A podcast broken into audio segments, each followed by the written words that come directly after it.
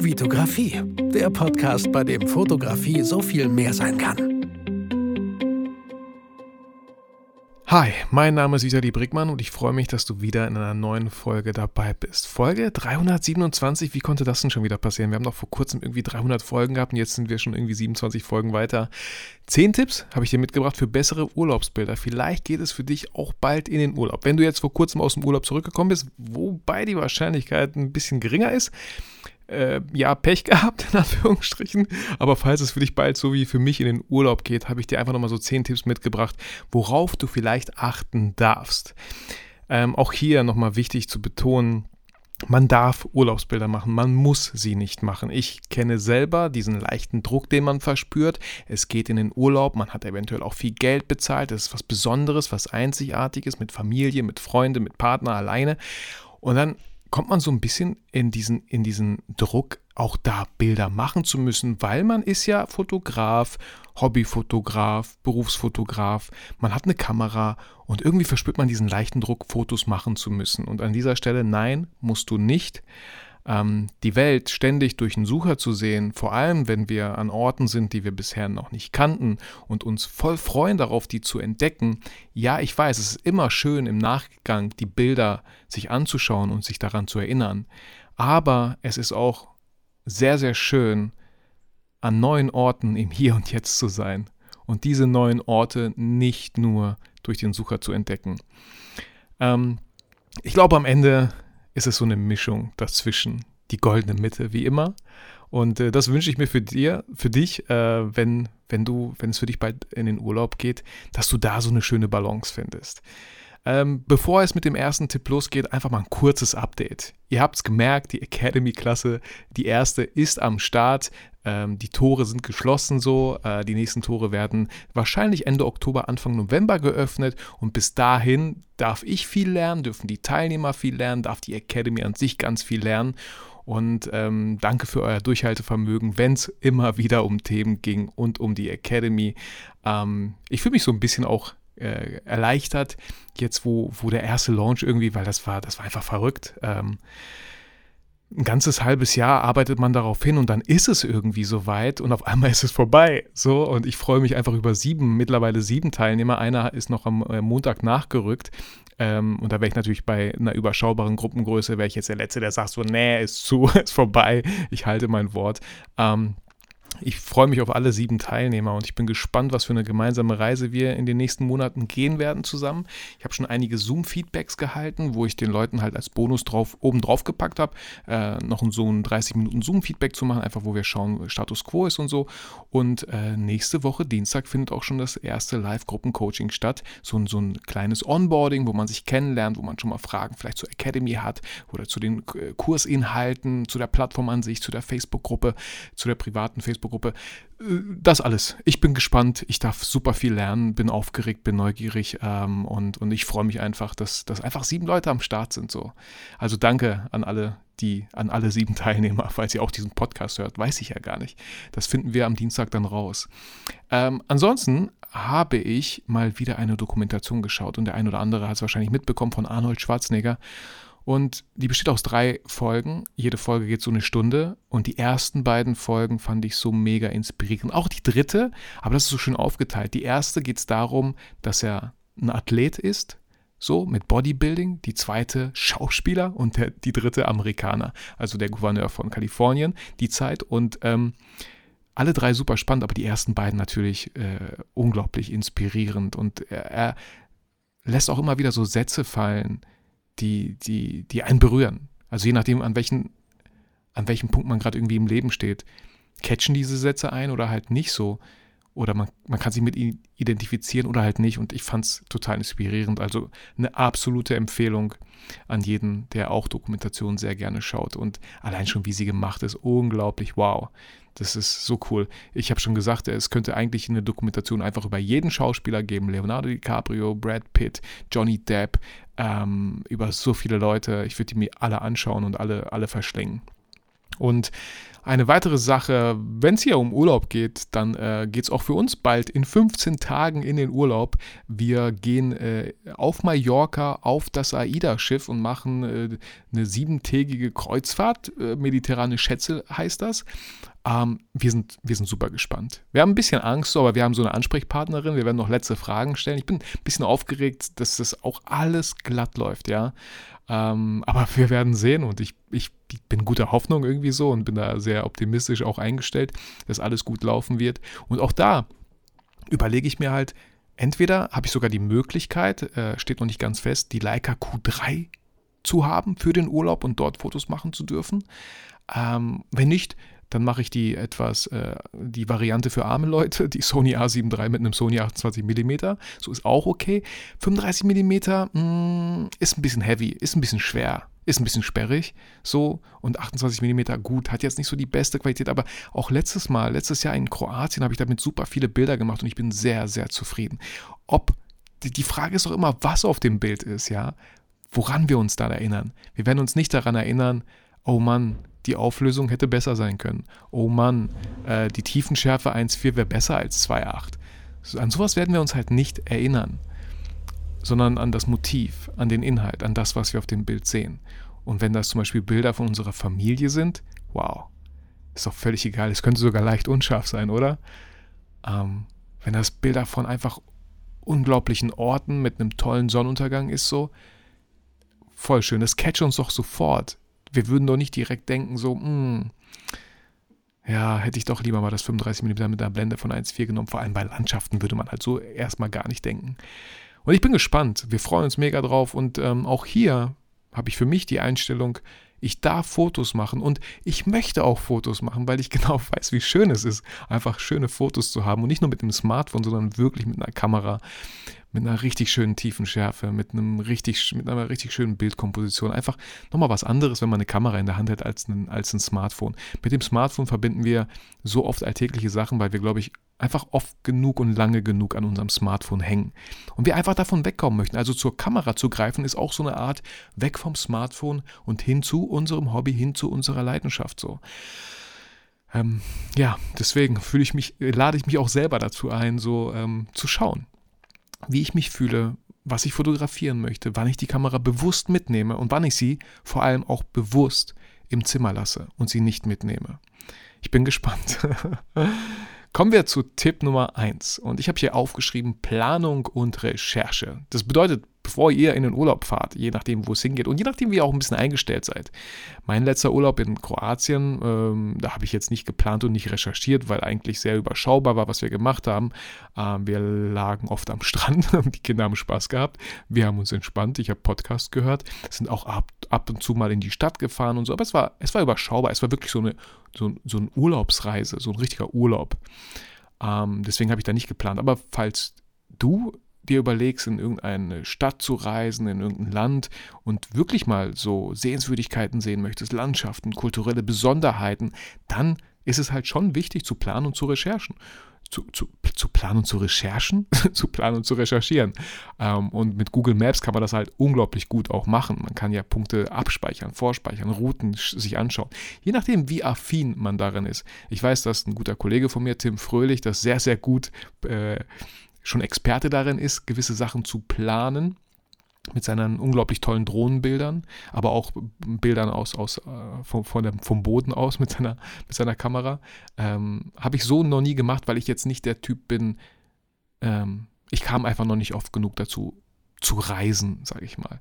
Ich habe immer Urlaub gemacht und ganz entspannt die Sachen mitgenommen. Aber das kann halt von Vorteil sein, wenn man genau weiß, war, da fahre ich jetzt hin, aha, und das sind die Sehenswürdigkeiten und das sind so die, die Secret Locations irgendwie so, die's, die's, wo es sich lohnt, die zu besuchen, so. Das könnte halt wirklich ein Mehrwert sein, wenn man vorher einfach gut plant und recherchiert.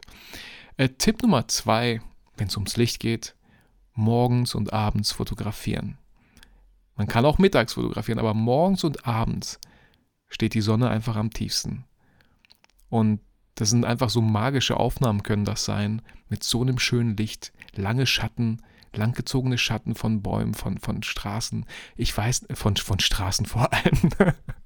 ich würde würd gerne eine Straße sehen, die einen Schatten wirft. Habe ich bisher noch nie gesehen. Ähm, einfach unglaublich schönes Licht morgens und abends. Und hier nochmal der Tipp: Morgens ist es klar frischer, aber auch viel ruhiger. Morgens schlafen die meisten Leute noch. Ne? Also, wenn ihr irgendwie eine Location habt, wo ihr denkt, so, ich möchte da wenig Menschen auf diesem Bild haben, dann lohnt es sich auf jeden Fall früh aufzustehen. Wenn ihr eine Location habt äh, am Abend, dann könnt ihr sicher sein, da wird vielleicht viel los sein. So, ne? Auch, also es gibt kein besser oder schlechter, nur dass man es weiß. Abends ist auch tiefstehende Sonne, aber ähm, da ist einfach viel mehr los auf den Straßen. So, weil es einfach ein bisschen kühler und angenehmer wird. Und ähm, viele Lichter gehen auch an, weiß ich nicht, Straßenmusiker. Äh, es ist auf jeden Fall Leben. Also komplett das Gegenteil von, wenn man morgens losgeht und fotografiert. Und ja, jetzt würde man sagen, so, oh, die intensivste Mittagssonne so irgendwie so meiden.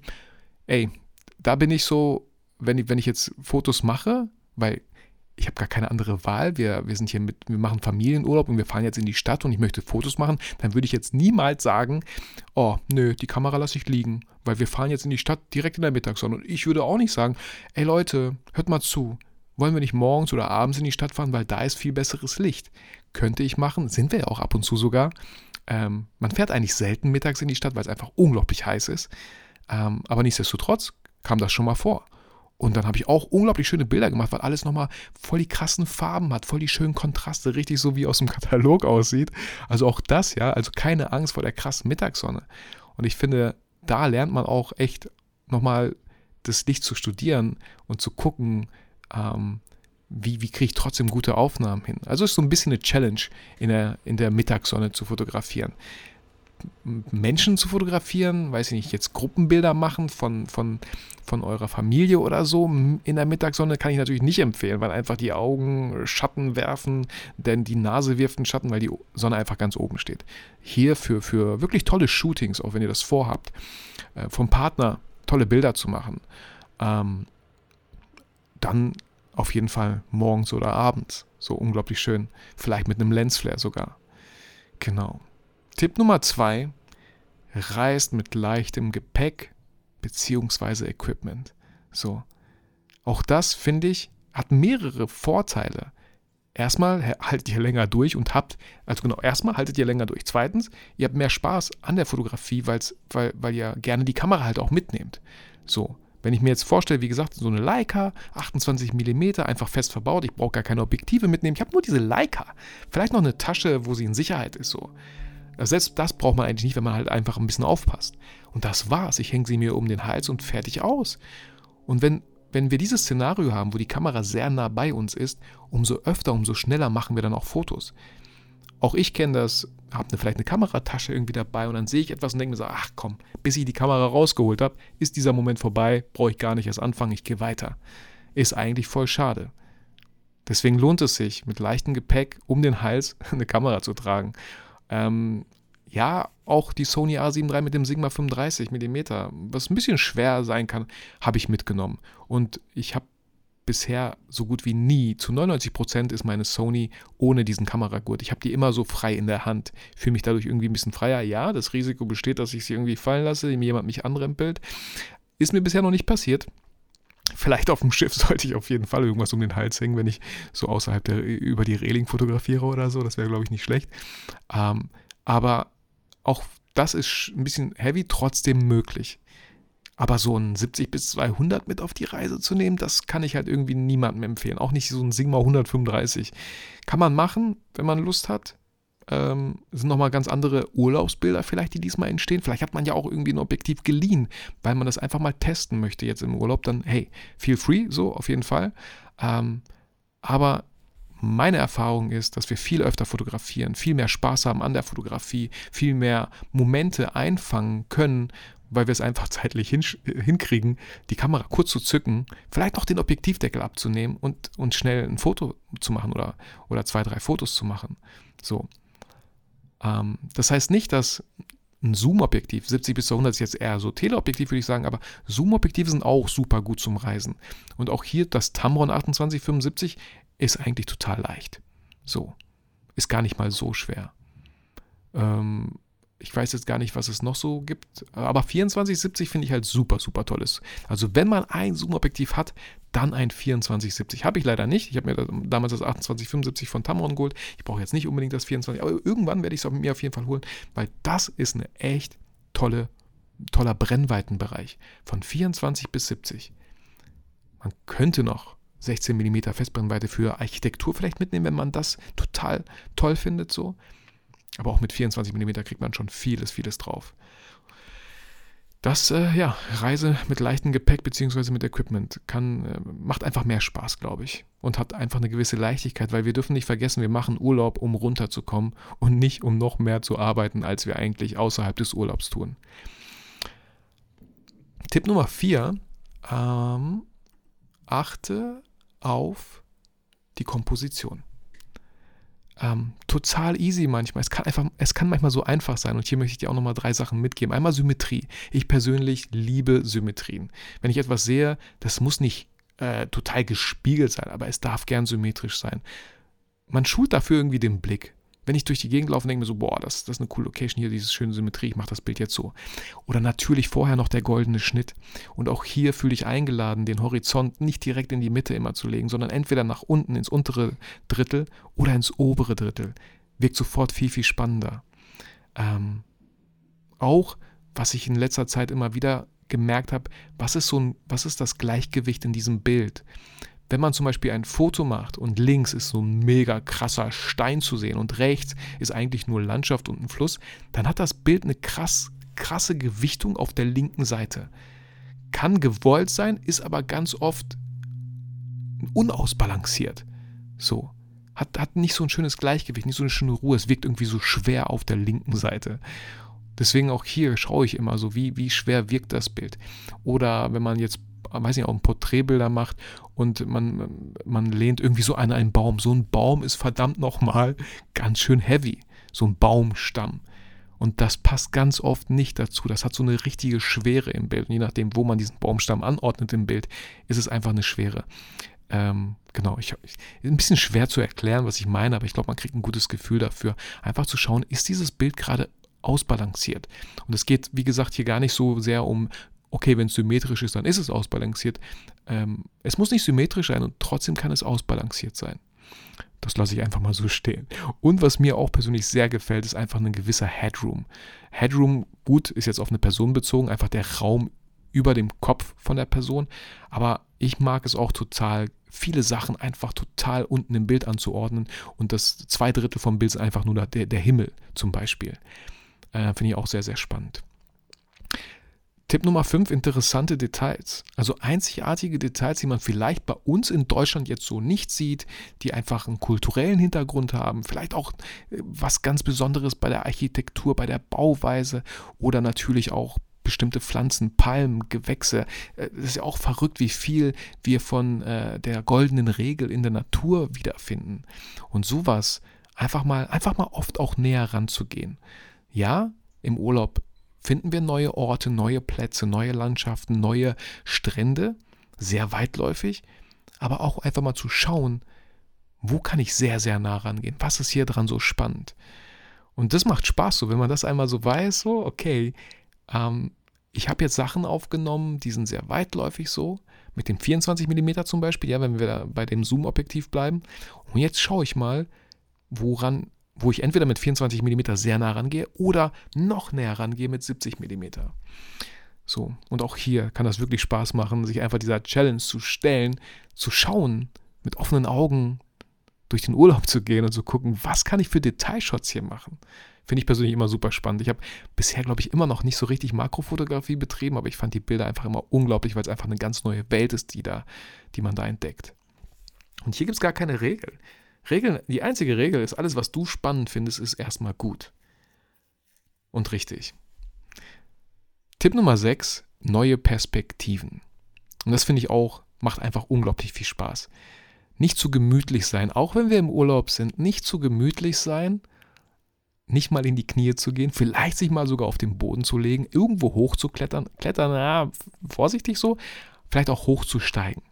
So, ich finde das so schön, weil jeder macht Fotos einfach aus dem Stand. Aber damit einfach das Bild noch spannender wird oder das Motiv, wie gesagt, sich gerne auch mal hinhocken, hinsetzen, hinlegen, mal in die Knie gehen, mit einem Klappdisplay gar nicht mal so schwer. Oder mal nach oben gehen. Man findet eine Location, man findet einen Platz, den findet man spannend.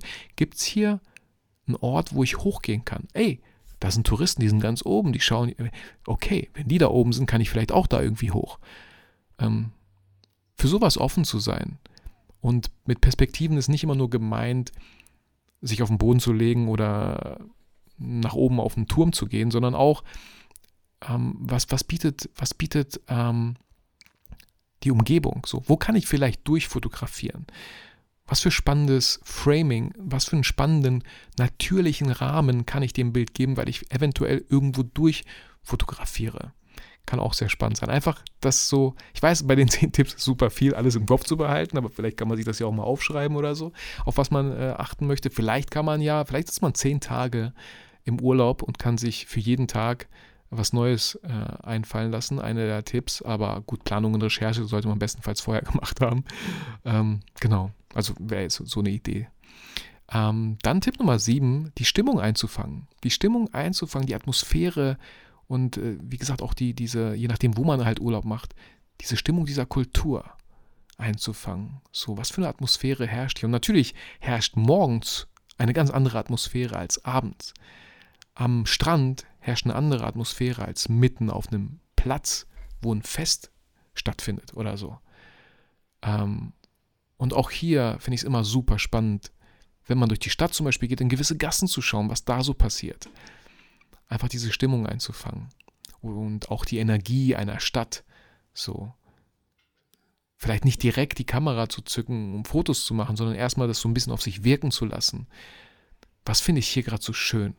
Was möchte ich hier festhalten? Wie kann ich diese Stimmung, die ich gerade erfahre hier, ich höre Musik, jemand spielt Gitarre, wie kann ich das in einem Bild einfangen? Gut, Musik können wir nicht auf einem Bild einfangen, aber wir können den Menschen, der die Gitarre spielt, fotografieren. Mit seiner Erlaubnis bestenfalls. So.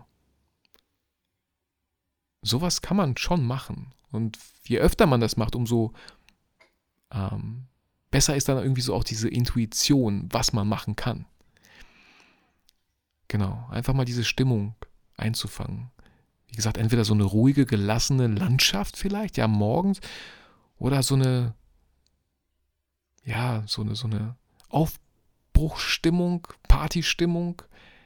Ähm, fällt vielleicht das jetzt nicht das richtige Wort ein, aber Menschen kommen zusammen, Stimmung, dann vielleicht eher abends so.